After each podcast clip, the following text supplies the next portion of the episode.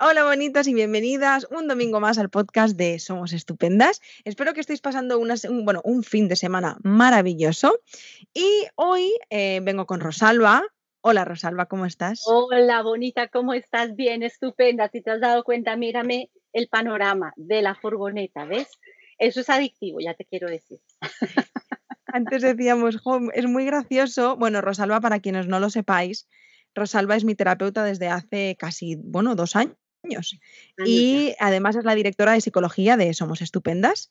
Y mm, cuando yo empecé con la aventura de que me quería ir a vivir a una furgo, recuerdo la cara que se te quedó de póker diciendo no me lo creo, porque yo también soy Van Lifer, pero justo en ese momento ella no tenía furgoneta. Ya. Pero desde hace dos semanas tiene furgoneta y ahora estamos grabando el podcast un año más tarde, las dos cada una en su furgoneta, y me ha parecido pues de lo más gracioso, esas cosas que tiene la vida maravillosas. tú en, yo en Francia, tú en Roma y haciendo un podcast para el universo. Mira, fantástico, esto es una maravilla. Claro que sí, viva la vida nómada.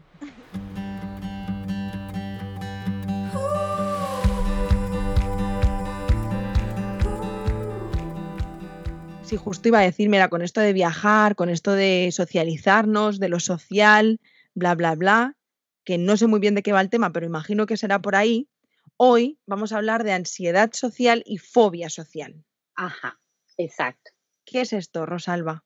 Mira, al final es que yo creo que son términos que los hemos escuchado hablar tanto y que pensamos que son tan diferentes el uno del otro, pero mira, para hacerlo corto, ansiedad y fobia social es exactamente lo mismo porque sorpresa. exactamente, porque la ansiedad conduce a tener esta fobia social, la fobia social conduce a tener esta ansiedad. O sea, al final es lo mismo, pero con un matiz diferente. Eso es todo. Entonces no no piensas que no pienses que, uy, ahora la fobia cómo se va a definir y ahora la ansiedad de qué manera la vamos a definir. No, no, no, es exactamente lo mismo, sino que dependiendo del contexto en el cual hablemos de esto, se habla más de una ansiedad o se habla más de una fobia.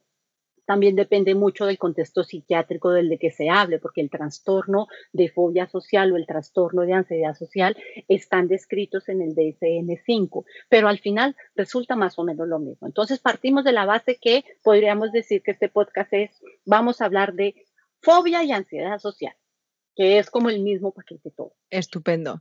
Pero, o sea, es como lo que decías, no es del todo lo mismo, tiene una, o sea, es lo mismo, pero tiene algunos matices, pero podríamos decir que es una cosa lleva a la otra y viceversa, más bien. Es exactamente lo mismo. Ah, es exactamente, lo mismo. Igual, igual, igual.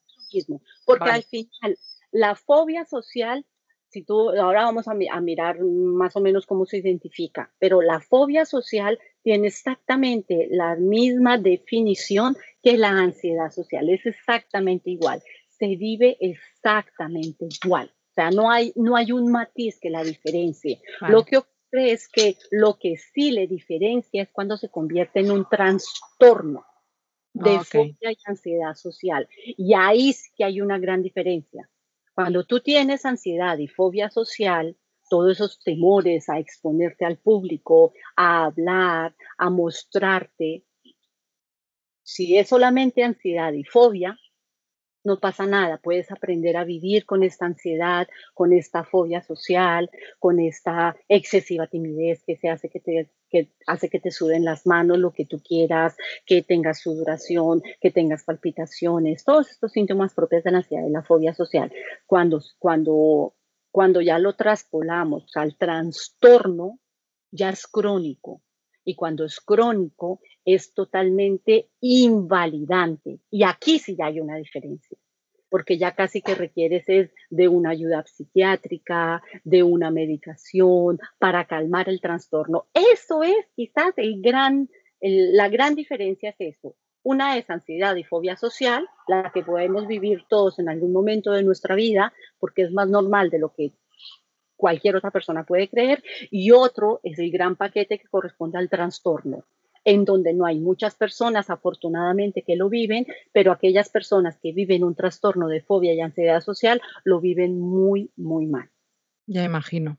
Y desde aquí mandamos un abrazo si hay alguien que nos pueda estar viendo o escuchando que pueda estar em, pues atravesando, ¿no? Que tenga un trastorno de, ansiedad social, porque... sí. Pero yo, yo diría, Rosalba, vámonos al principio. Vámonos al principio. Para, para, para mí, ya, no solo para todas las personas que nos están viendo y escuchando, que también, sino para mí. ¿Qué entendemos por ansiedad o fobia social? Ajá, mira.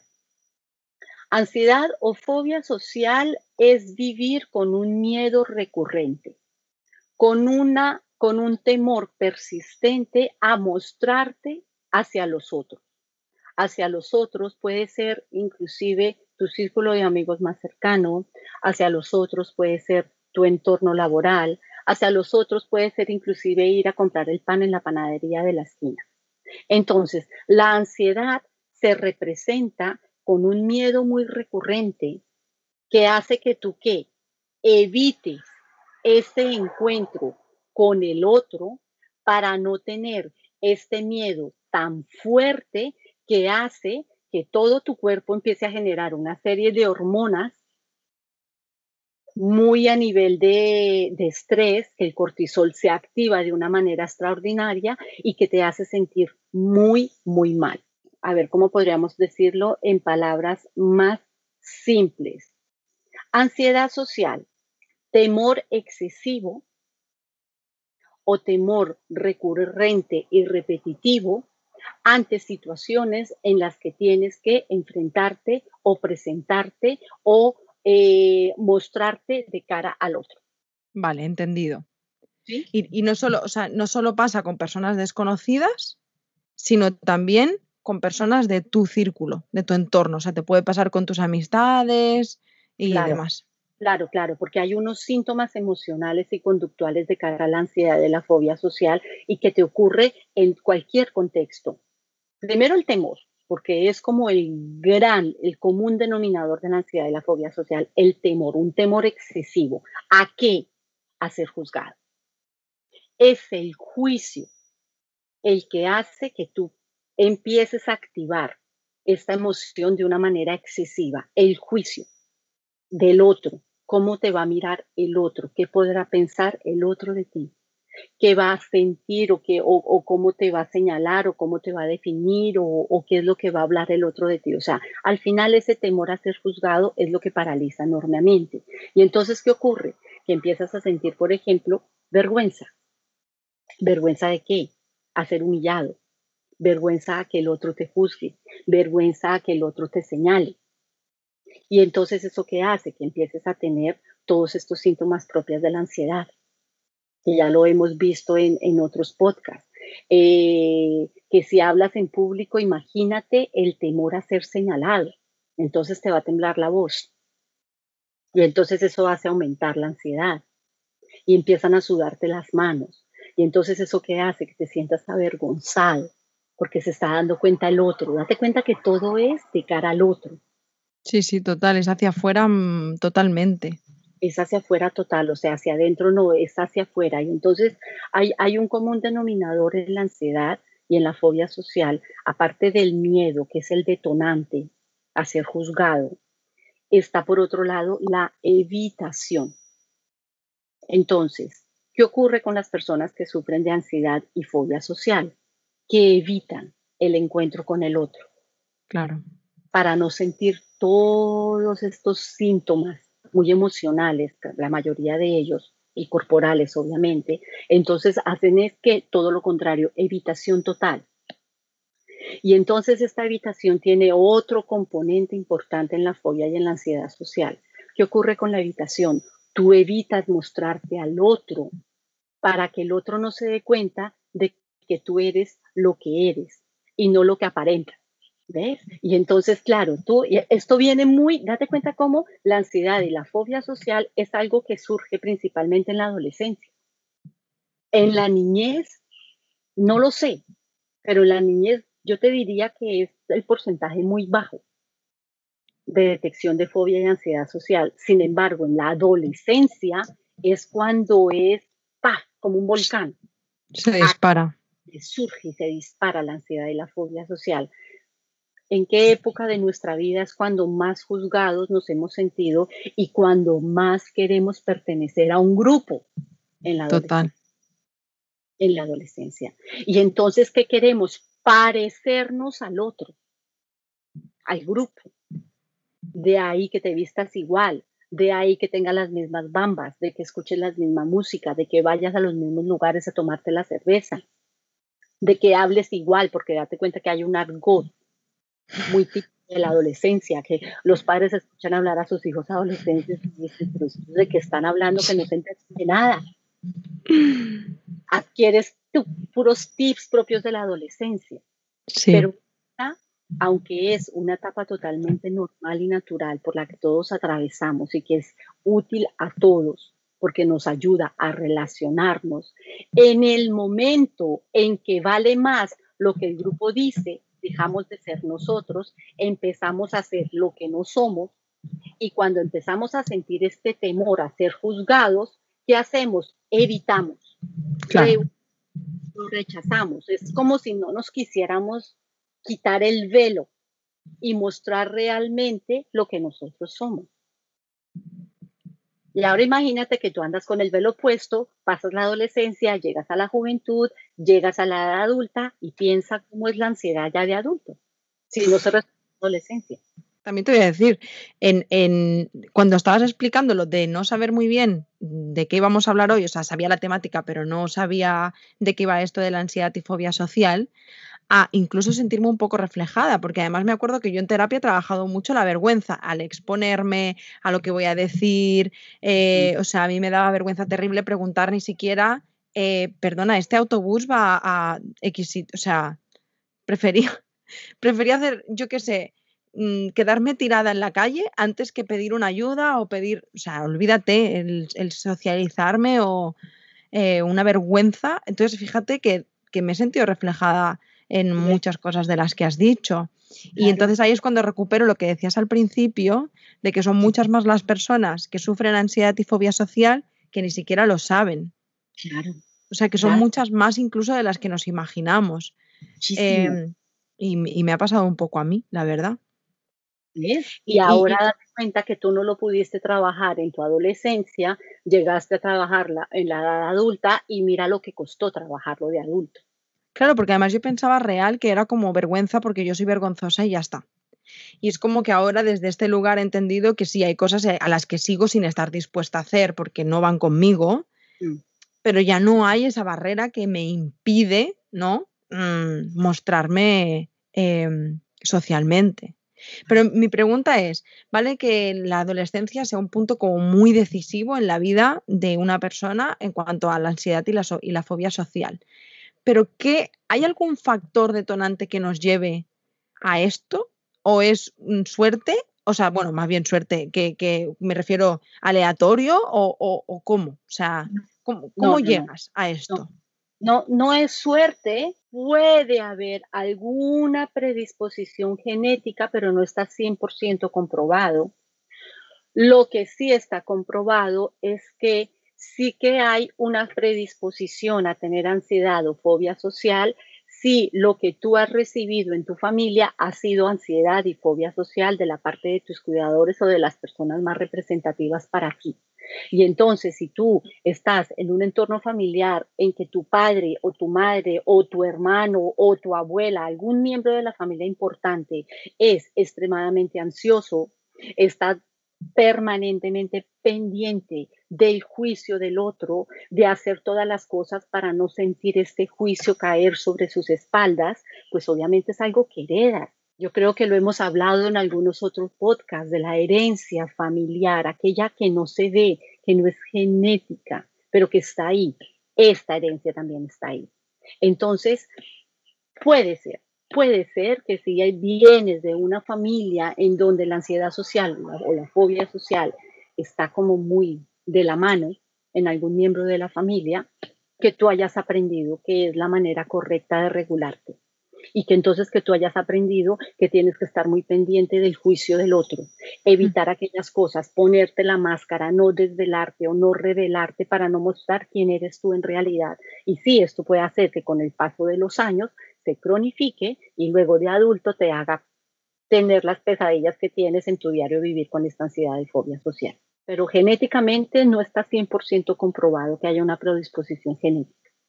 O sea, es más bien, pues eso, bueno, decir, con esto, con, esto y como con todo, lo que la herencia de las cosas, mm, claro. bueno, esas cosas no aprendidas ahí, como, pero que vienen ya eh, en nuestro historial familiar. Estos rasgos hereditarios, ¿no? Mm.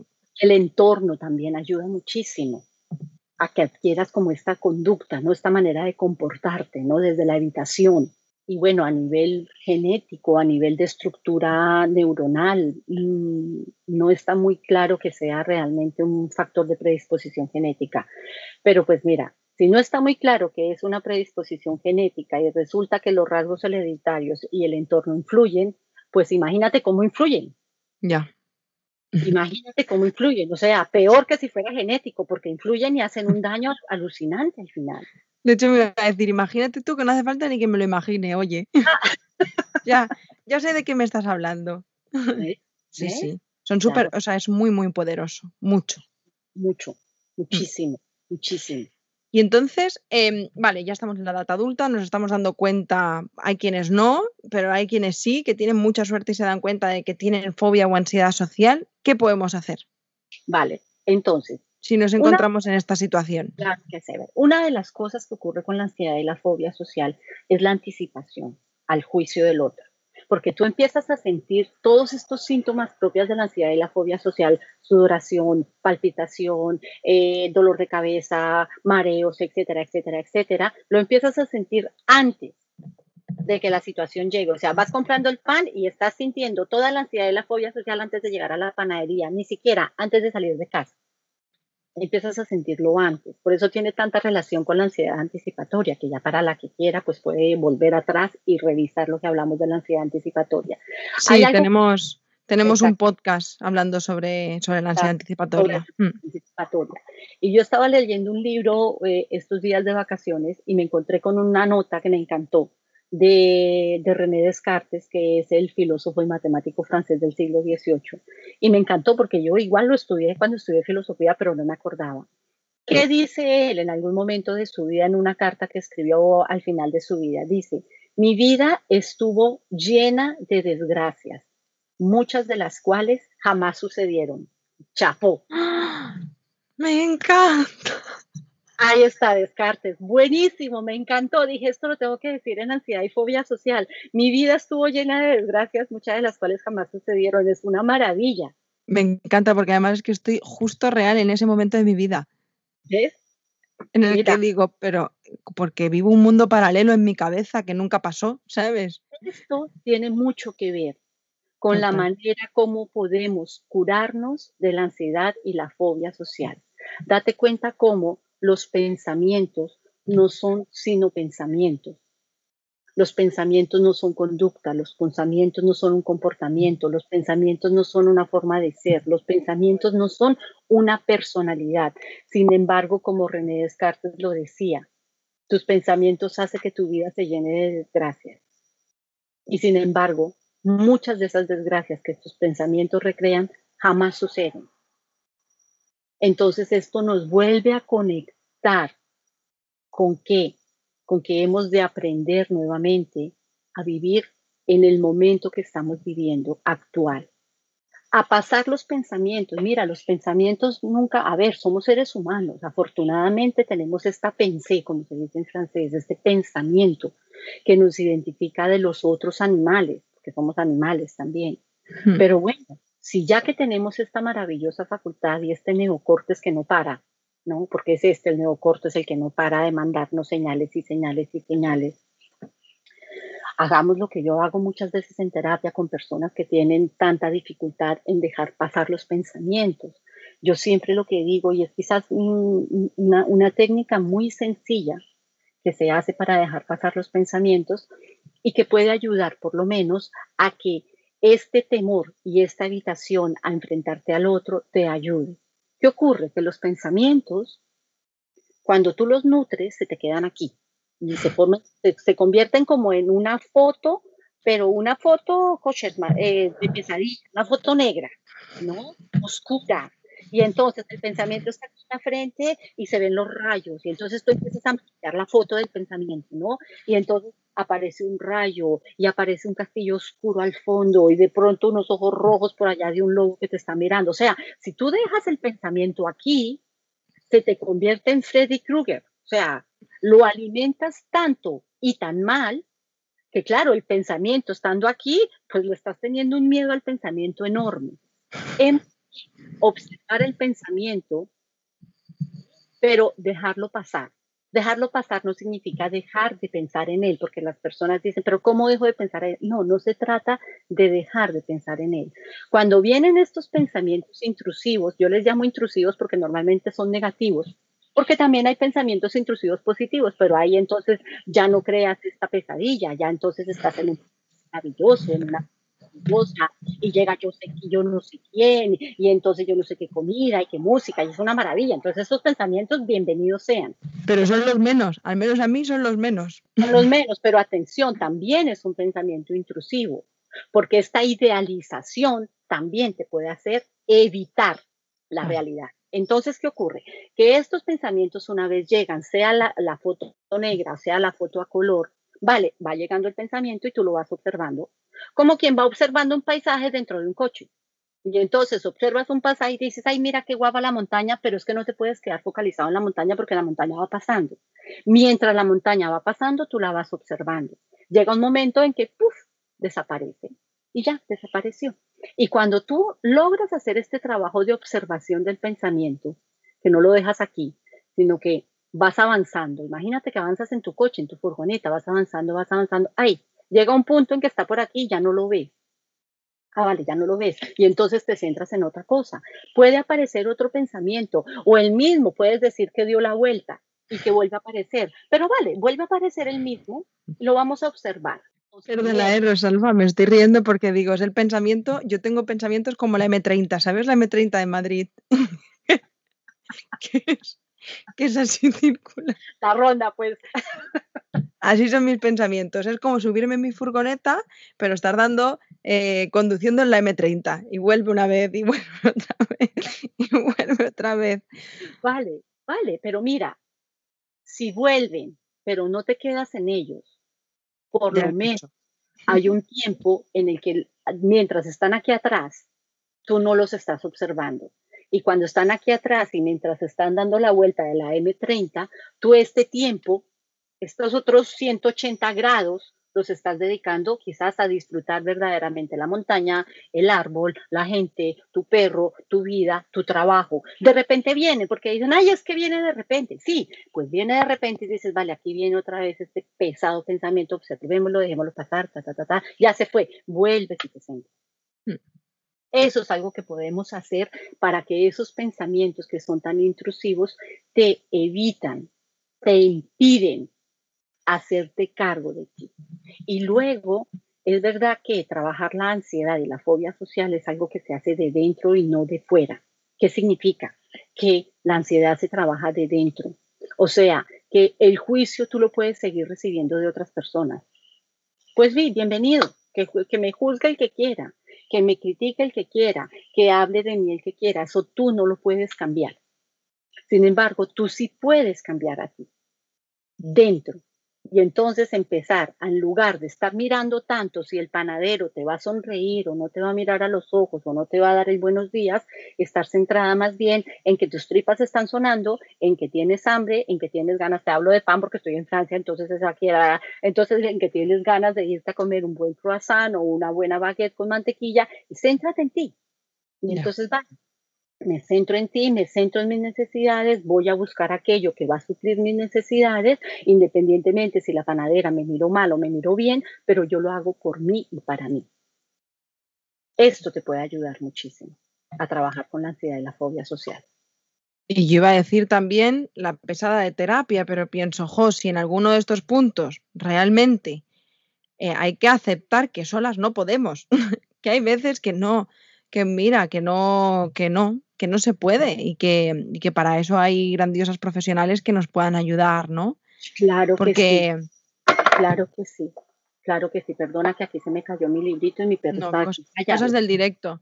De hecho, mira, vamos a pasar, voy a leer algunas preguntitas que tenemos a partir de esta segunda temporada. Eh, nuestra, nuestra, querida y estupenda ISO, eh, que está detrás de las redes sociales, Em, os lanzará, os irá lanzando cajetillas de preguntas en, Instagram, en Stories, para que podáis dejar preguntas de, los, de las temáticas de, las, mm, de los futuros podcasts que van a venir. Tenemos diferentes preguntas sobre ansiedad y fobia social, que vamos a responder un par, si te parece. Claro que sí. Eh, y, en el siguiente podcast yo recomiendo que vayáis y nos sigáis en Instagram, que estéis pendientes de los stories y que podáis hacer vuestras preguntas para los futuros podcasts de cada temática de la que vamos a ir hablando. Y así ya vais pipeando las temáticas eh, de las que vamos a hablar. A ver, vamos a seleccionar las preguntas. Bueno, por un lado nos preguntan aquí tips para gestionarlo mejor, pero yo creo que con los tips que hemos dado maravillosos. Eh, y hay una chica que, mira qué curioso, ¿eh? ella ha notado que la fobia social ha aumentado tras una relación tóxica, em, una relación de maltrato. ¿Esto tiene relación o es...? Claro, claro que tiene relación. Imagínate cuando tú vives una relación de maltrato, primero con una persona con la cual has creado una intimidad. Mm. ¿Qué ocurre? Que cuando hay maltrato de género, mm en donde la, la, pues, en este caso hablemos de una mujer, ha recibido tanta invalidación psicológica, quizás física, desgraciadamente, pues obviamente, ¿qué ocurre? Que cómo vas a tener confianza en acercarte a otra persona que ya no tiene que ser necesariamente la pareja, sin por lo tanto sentir que vas a recibir esa misma invalidación. Entonces sí que tiene que ver. Pero en este caso en particular, yo sí que invitaría a la chica que te escribió de que quizás un trabajo terapéutico sería importante para poder gestionar muy bien todo este duelo que quedó quizás pendiente de esta relación tóxica, ayudarla a que comprenda bien, a que sane, para que luego se pueda nuevamente eh, hacer cargo de ella y de su entorno de una manera mucho más sana para ella. Claro que tiene que ver. Mira esta que interesante, Rosalba. Me parece muy interesante por el contexto social en el que nos estamos encontrando. Y fíjate que, mira, la he elegido porque me parece muy, muy, em, afortunada en este momento. Por favor, necesito ayuda sobre cómo gestionar la fobia social con el tema del coronavirus sabiendo que está en el ambiente. O sea, fobia social y COVID. Temazo. Sí, no lo había pensado, ¿eh? Así que doy las gracias a esta chica, que claro, no digo su nombre porque las preguntas son anónimas, pero doy las gracias porque me parece muy interesante. Sí, sí. La fobia y la ansiedad social se está presentando muchísimo con el coronavirus, con el COVID. Sobre todo porque es una amenaza invisible, pero que existe. Claro. Es una amenaza invisible, que no, pero que existe. Sin embargo, ¿qué ocurre? Que aunque es una amenaza afortunadamente hay maneras de protegerte ante esa amenaza. Y la mejor manera de, protegerte es siguiendo con todos estos protocolos de seguridad, que no es que no lo haya impuesto sanidad, es que se ha demostrado que manteniendo estos protocolos de seguridad, el porcentaje de contagio disminuye muchísimo casi que anulo. Yo no creo que hayan dicho que es cero contagio, pero que disminuye casi que anulo. Entonces yo que le invitaría al oyente que se nos está escuchando seguramente es que sí, es verdad, o sea, ten en cuenta que la ansiedad la podemos estar viviendo todos, porque claro, es, un, es una amenaza invisible y cuando es invisible no sabes dónde está, no sabes en qué momento puede atacar. Pero entonces, si es invisible, pues vamos a hacer todo lo que esté a nuestro alcance por cuidarnos de esta amenaza invisible. Y entonces aquí suena redundante el mensaje, pero bueno, si las mascarillas están hechas y están impuestas es por alguna razón. Si el utilizar el gel hidroalcohólico, perdona, lo han dicho 50 millones de veces, es por alguna razón. Si mantener esta distancia social es por alguna razón. No es que dejes de hacer tu vida. Al contrario, has de seguir haciendo tu vida. Lo que ocurre es que temporalmente yo pero que sea temporalmente, porque no sabemos cuánto tiempo va a durar.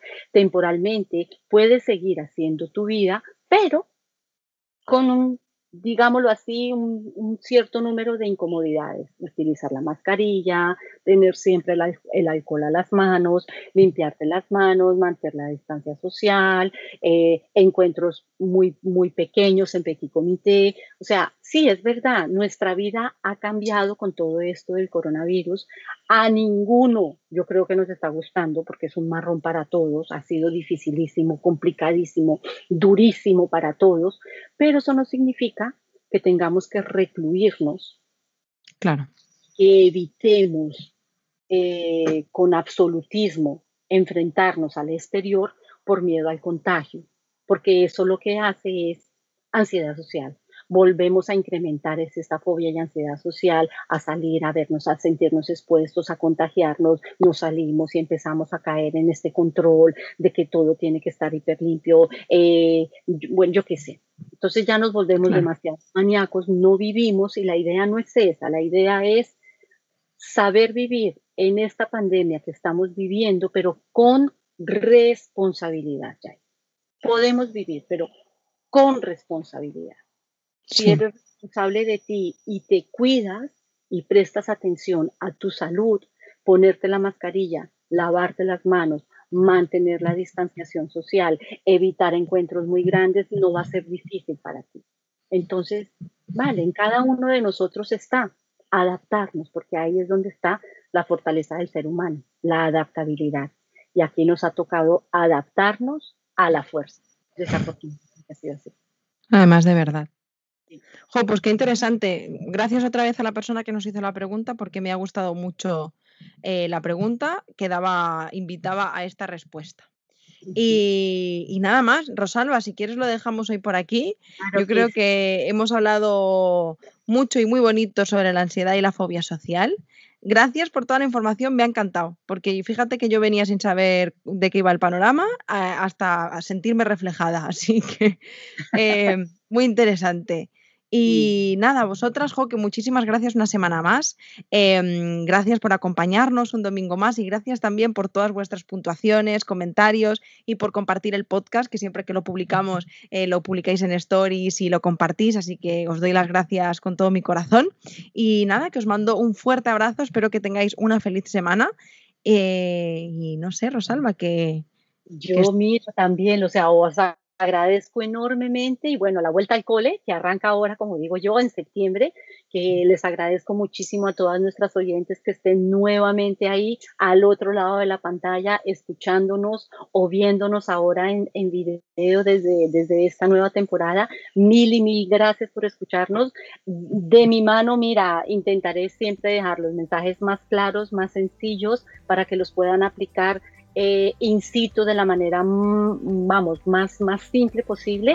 Y pues nada, ya nos veremos en un próximo podcast más adelante. Muchísimas gracias, Rosalba. Besito. Feliz domingo. Gracias, a todas. Y lo mismo. Hasta el domingo que viene. Chao. Chao, chao. chao.